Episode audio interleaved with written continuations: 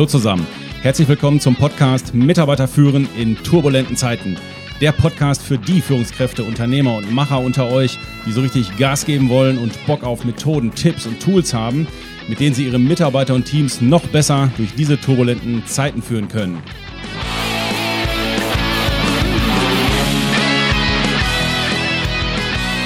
Mein Name ist Thomas Pütter und in dieser Folge gibt es fünf knackige und praxiserprobte Impulse zum Thema Delegieren. Warum machen wir das? Gerade weil es in turbulenten Zeiten wichtig ist, dass wir uns als Führungskräfte den Rücken frei halten, damit wir den Überblick nicht verlieren und gleichzeitig Zeit für unsere Führungsaufgaben haben.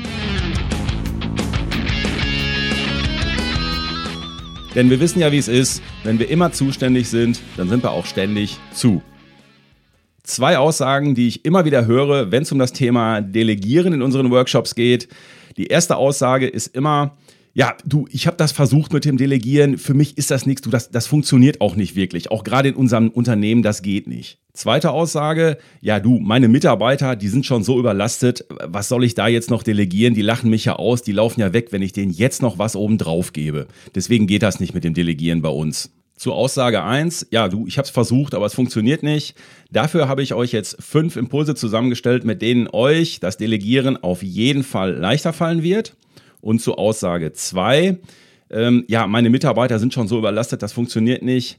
Dafür mache ich mit euch am Ende vom Podcast ein kleines Gedankenexperiment, was so ein bisschen zum Schmunzeln anregt und ich glaube, es wird euch auch helfen, dann in Zukunft auch diese zweite Aussage ein bisschen zu relativieren. Starten wir mit Impuls Nummer 1. Wir delegieren ab 80 Prozent. Was soll das heißen? Naja, wenn der Mitarbeiter zu 80 Prozent in der Lage ist, diese Aufgabe zu übernehmen, ist es ein super Zeitpunkt, um darüber nachzudenken, ihm jetzt diese Aufgabe zu übertragen. Denn wenn wir warten, bis der Mitarbeiter so brillant ist wie wir in dieser Aufgabe, ja, dann können wir ewig warten, dann werden wir wohl nie delegieren. Und eins ist auch mal klar, wir als Führungskräfte, als brillante Führungskräfte, wir würden natürlich die letzten 20 Prozent noch besser machen und noch schneller machen als der Mitarbeiter, ja klar, woher soll er das auch können? Nur irgendwie ist ja schon das Ziel, dass der Mitarbeiter irgendwo mal bis 100 Prozent kommt und das kann er eigentlich nur erreichen, wenn er selber die Erfahrung macht und mal in die Aufgabe überhaupt reingeht. Deswegen sagen wir, delegiere eine Aufgabe, wenn der Mitarbeiter zu 80 Prozent in der Lage ist, sie auszuführen. Ich gehe jetzt einfach mal davon aus, dass ein Großteil der Podcast-Hörer auch nicht unbedingt alle Herztransplantationen machen, weil dann wären 80 Prozent vielleicht auch nicht so eine ganz gute Idee. Gleichzeitig brauchen wir uns auch nicht an diesen 80 Prozent aufzuhängen. Vielleicht sind es 90, vielleicht sind es 70. Es hängt natürlich jetzt von der individuellen Aufgabe ab. Es soll ja eigentlich nur die Haltung, das Mindset von uns Führungskräften ein bisschen schärfen. Ey, weißt du was? Es stimmt. Äh, ab irgendeinem Punkt muss ich dem Mitarbeiter auch diese Aufgabe geben. Ansonsten hat er nie die Chance, da auch wirklich mal in die Verantwortung zu kommen und sich da ein bisschen durchzufuckeln. Zweiter Impuls. Wir sollten Mitarbeiter in Klammern herausfordern. Was soll das heißen? Kleine Geschichte dazu oder kleine Frage. Ja, an wen delegieren wir jetzt? An Laura oder an Peter? Laura ist die, die hat die Aufgabe, die ich jetzt abzugeben habe, die hat das schon x-mal gemacht. Wenn ich Laura diese Aufgabe gebe, ja, dann bin ich da eigentlich schnell los und die Aufgabe wird erledigt, brauche ich mir keinen Kopf mehr drum zu machen. Ich könnte aber auch Peter die Aufgabe geben, Peter ist noch nicht so erfahren und noch nicht so lange dabei. Der hat das auch noch nicht so oft gemacht, ist nicht so fit da drin. Und wenn ich diese Aufgabe an Peter delegiere, dann muss ich ein bisschen mehr Zeit investieren. Ich muss ihm die ganze Situation ein bisschen mehr erklären und auch vielleicht hinterher kontrollieren. Es würde mich ein bisschen mehr Aufwand kosten. So, und jetzt die Frage, an wen delegiere ich jetzt? An Laura oder an Peter? Die ganz Schlauen sagen dann, ja, Laura könnte das ja Peter erklären, dann habe ich es auch von der Backe. Okay, das ist eine Variante, gebe ich zu. Aber jetzt mal ganz im Spaß. Also es geht darum, wenn wir klar, wenn wir harte Deadlines haben, wenn es wirklich schnell bis dann und dann erledigt sein muss und ich wirklich völlig überlastet bin, dann macht es natürlich Sinn, es an Laura zu geben. Aber mir geht es auch hier um das Thema Haltung und Mindset von uns Führungskräften zum Thema Delegation. Wir könnten es auch Peter geben. Damit entwickeln wir nämlich Peter. Und wenn wir Peter diese Aufgabe geben würden, würde er sich langsam da reinfuckeln und ich könnte Laura noch ganz andere Aufgaben geben und hätte vielleicht auf der zweiten Stelle noch mehr von meinen Aufgaben delegiert. An der Stelle mal der Hinweis, Delegation muss ja nicht immer von einer konkreten Situation oder einer konkreten Aufgabe ausgehen. Das heißt, ich beschäftige mich eigentlich nicht nur mit dem Thema Delegation als Führungskraft, wenn ich gerade was habe, was ich abgeben will, sondern ich beschäftige mich mit dem Thema Delegation generell. Das heißt, ich gucke mir als Führungskraft an, welche Mitarbeiter habe ich und überlege mir, hat eigentlich jeder meiner Mitarbeiter eine Aufgabe von mir bekommen, wo er sich ein bisschen recken muss, wo er sich ein bisschen strecken muss und die ihm nicht so leicht fällt, damit er wachsen kann. Haben alle meine Mitarbeiter Aufgaben, an denen sie wachsen können, damit sie sich weiterentwickeln. Das ist das, was ich den Führungskräften empfehle. Überlegt euch, wem ihr langsam schon mal welche Aufgaben nach und nach übertragen könnt, die vielleicht auch nicht so ganz einfach sind, aber deswegen schon mal in einer ruhigen Zeit anfangen, schwierige Aufgaben zu übertragen. So, kommen wir zu Impuls Nummer drei. Warum wichtig? Warum du? Was soll das heißen? Die Realität, die ich häufig erlebe, wenn ich mit dem Thema Delegation in der Ausbildung oder in den Workshops um die Ecke komme, dann höre ich meistens folgende Story. Die Führungskräfte sagen dann, ja, wir waren schon auf Seminaren, wir haben das Thema Delegieren, haben wir schon gemacht.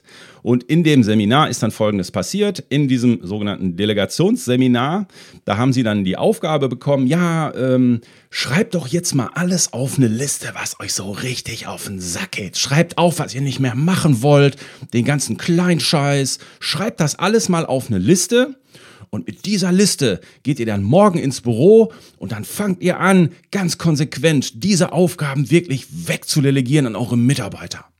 So, und was passiert jetzt in den Unternehmen? Ja, muss man sich jetzt tatsächlich bildlich vorstellen. Die Führungskraft hat jetzt diese Liste, da hat sie jetzt die ganze, in Anführungsstrichen, Scheiße draufgeschrieben, die sie loswerden will und delegiert das jetzt einfach an den Mitarbeiter. So, was hat der Mitarbeiter jetzt für ein Feeling? Wie fühlt er sich jetzt, nachdem er diese Aufgaben gekriegt hat? Naja, der fühlt sich wahrscheinlich so, als ob er jetzt die ganze Scheiße von seiner Führungskraft auf dem Tisch liegen hat und der fühlt sich natürlich nicht gut. Und das ist auch schon der Grund, warum das mit dem Delegieren, mit dieser Liste auf diese Art und Weise im Regelfall nicht funktioniert. Und deswegen nenne ich den Titel dieses dritten Impulses Warum wichtig, warum du. Das heißt, ich muss dem Mitarbeiter als Führungskraft an dieser Stelle erklären, warum ist erstens diese Aufgabe wichtig und eben nicht Pillepalle? Und zweitens, warum habe ich als Führungskraft gerade dich ausgewählt, dir diese Aufgabe zu geben? Das ist der Schlüssel. Deswegen, warum wichtig? Warum du? Also muss ich mir als Führungskraft im Vorfeld überlegen, was ist authentisch und glaubwürdig und welche Sätze könnte ich jetzt sagen, um das dem Mitarbeiter zu übertragen. So, hier mal ein paar Beispiele. Wir können zum Beispiel an die Stärken appellieren. Das würde funktionieren, indem wir den Satz sagen, ich denke, Sie können das, weil Ihnen liegt das generell mit Tabellen umzugehen, bla bla bla. Oder ich denke, Sie können das, weil Sie haben das ja schon mal an einer anderen Stelle bei uns im Unternehmen gemacht und das hat sehr gut funktioniert. Von daher denke ich, das Thema könnte Ihnen auch liegen. Und da Sie ja Ihre anderen Aufgaben auch sehr effizient erledigen, denke ich mal, wäre das bei Ihnen wirklich in guten Händen. Zweites Beispiel, wie ich eine Aufgabe ganz gut delegieren kann von der Argumentation her. Ich könnte so ein bisschen an das persönliche Wachstum appellieren und das Thema Ich möchte dich fördern aufmachen. Und das könnte ich zum Beispiel machen, indem ich sage, hör mal, ich möchte, dass du dich mal anfängst, mit dem Thema auszukennen. Du hast das bisher noch nicht gemacht, aber ich denke, in unserem Arbeitsbereich, in dem wir hier unterwegs sind, ist das auch sehr wichtig, dass du dich damit auskennst auch gerade in Zukunft, weil ich glaube, dass wir in den Meetings, da hast du zu diesen Themen noch nicht viel gesagt und ich glaube, es ist wichtig, dass du dich jetzt anfängst, mit diesem Thema mal auseinanderzusetzen. Und von daher würde ich dir diese Aufgabe jetzt gerne mal übertragen. Das ist eine tolle Chance für dich, da jetzt mal so ein bisschen auf Tuchfühlung zu gehen mit dem Thema. Drittes Beispiel ist von Argumentation her, dass ich das Vier-Augen-Prinzip aufmache.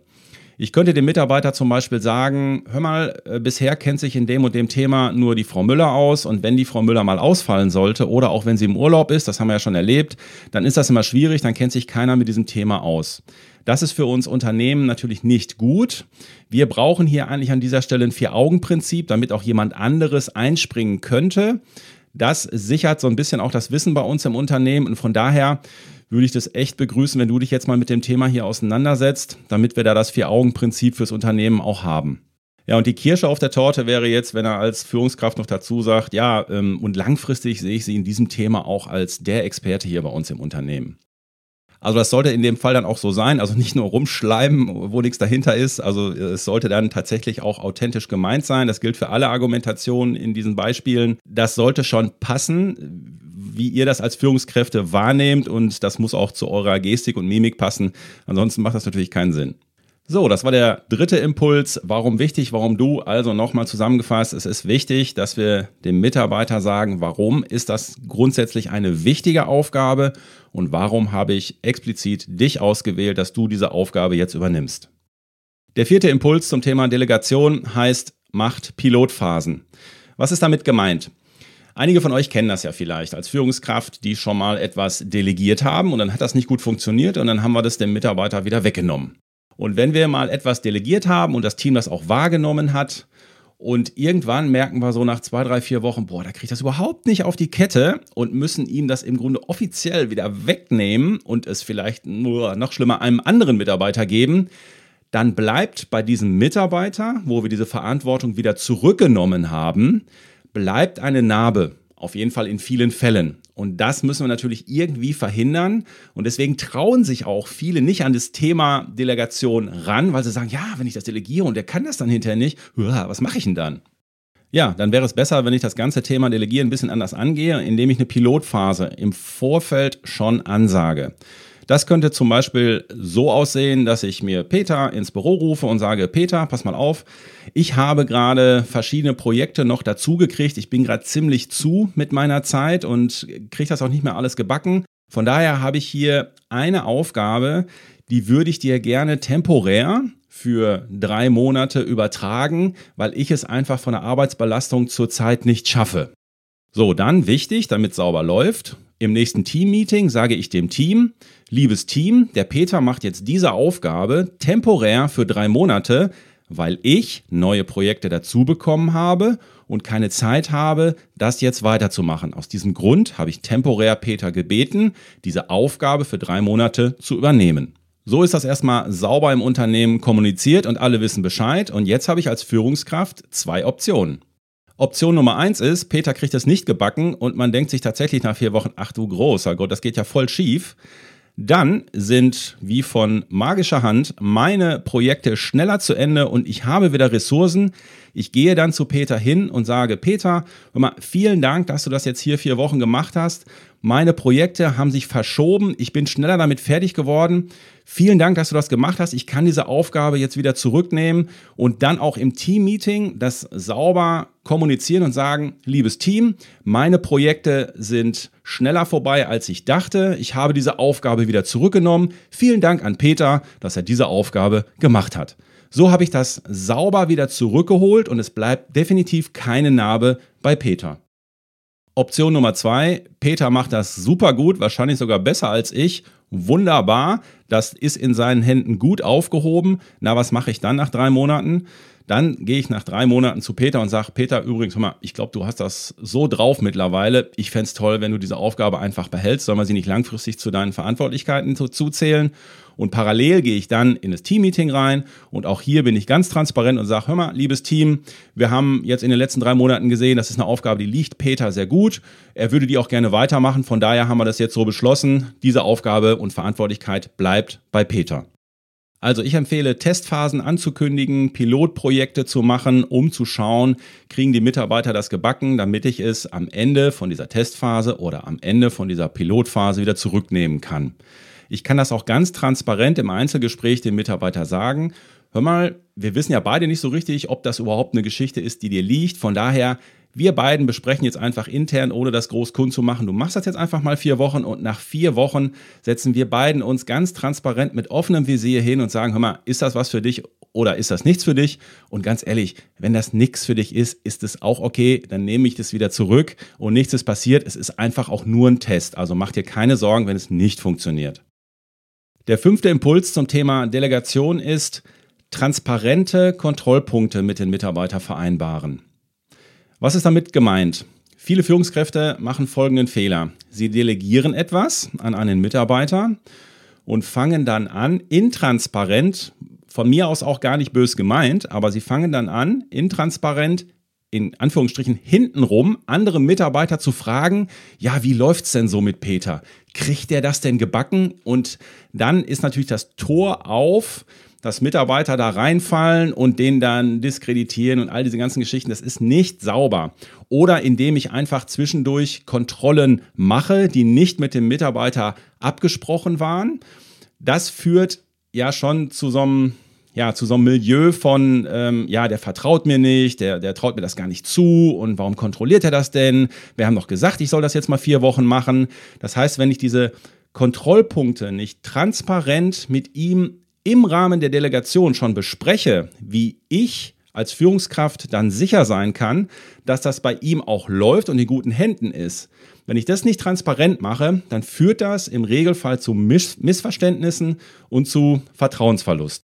Ja, was kann ich jetzt konkret tun, um diese Kontrollpunkte mit dem Mitarbeiter zu vereinbaren, um zu verhindern, dass ich dem, während er diese Aufgabe jetzt neu übernimmt, ihm dazwischendurch immer reingrätsche? Ich könnte zum Beispiel, wenn ich ihm das delegiere, in dem Gespräch gleich die Frage stellen, hör mal, in welchen Abständen meinst du, sollen wir checken, ob du mit dem Thema vorankommst, ob das funktioniert?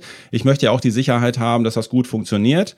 Und das könnten äh, so Sachen sein, dass man sagt, hör mal, lass uns das doch auf unsere Wochenbesprechung im Teammeeting einfach als festen Agendapunkt mit draufnehmen. Du sagst kurz zwei, drei äh, Takte dazu, wie es in deinem Projekt gerade läuft oder wie du mit der Aufgabe zurechtkommst. Dann haben wir auch alle ein transparentes Bild, wie es an der Stelle aussieht. Eine Alternative wäre, dass man es in die Monatsbesprechung mit reinnimmt oder dass ihr auch dem Mitarbeiter, dem ihr die Auftra Aufgabe übertragen habt, dass ihr ihm einfach sagt, hör mal, einmal in der Woche, freitags schickst du mir kurz eine Mail mit einem Status-Update, schreib mir einfach drei Zahlen zu folgenden Punkten. Erstens, wie haben sich die Umsätze entwickelt? Zweitens, wie nimmt das Team das an? Und drittens, wie läuft es bei den Prozessen oder was auch immer? Keine Ahnung. Alternativ können wir dem Mitarbeiter auch einen Korridor mit Kennzahlen aufmachen, quasi so ein Zahlencockpit und sagen, das sind die Korridore, in denen du dich bewegen darfst. Und solange das Projekt oder die Aufgabe sich innerhalb dieses Korridors bewegt, brauchst du mir keine Meldung geben, kein Status-Update geben. Dann gehe ich davon aus, dass alles läuft. Aber sobald du aus diesem Korridor rausgehst, sobald wir diesen Kostenfaktor überschritten haben oder was auch immer, ab dann musst du dich sofort bei mir melden. So, meine Lieben, das waren die fünf Impulse, die euch dabei unterstützen sollen, damit euch das Thema Delegieren noch leichter fällt. Aber wie eingangs schon gesagt, kommen wir jetzt zum zweiten Teil.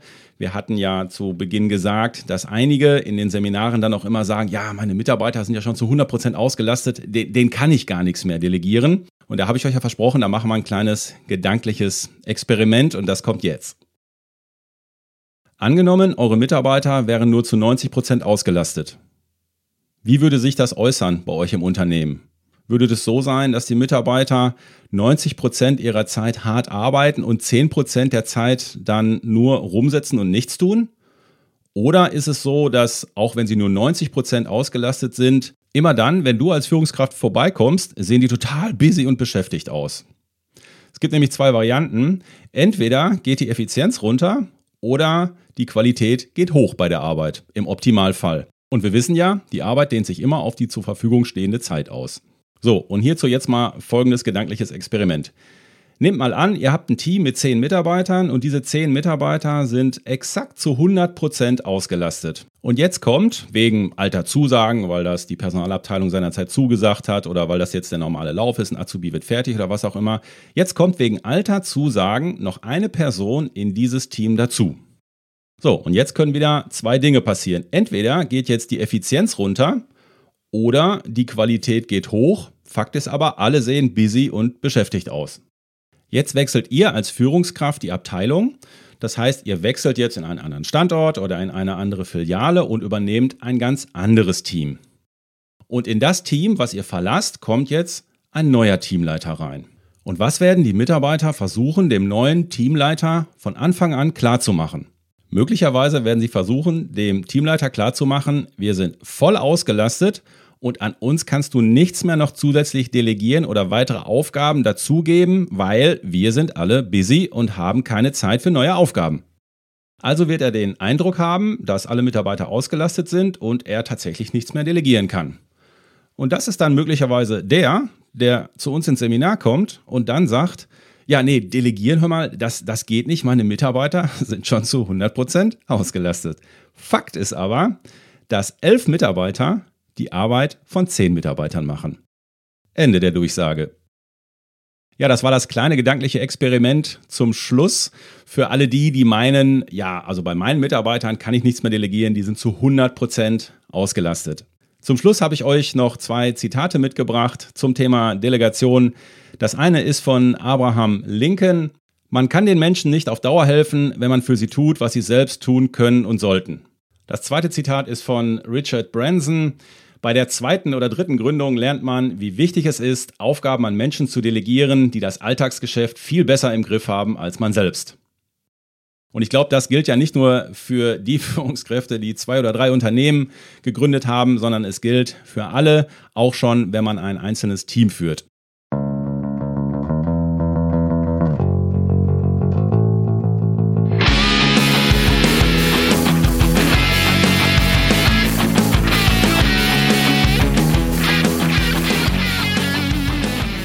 Wenn ihr noch tiefer in das Thema Delegation einsteigen wollt, empfehle ich euch unser Buch Denk Neu. In diesem Buch haben wir noch wesentlich mehr Tipps zum Thema Delegieren. Vor allen Dingen nehmen wir das Thema auseinander, was ist eigentlich Aufgabendelegation und was ist Verantwortungsdelegation. Da gibt es vier verschiedene Stufen und die sind detailliert in unserem Buch Denk Neu beschrieben, was ihr überall und unter anderem auch bei Amazon erhalten könnt.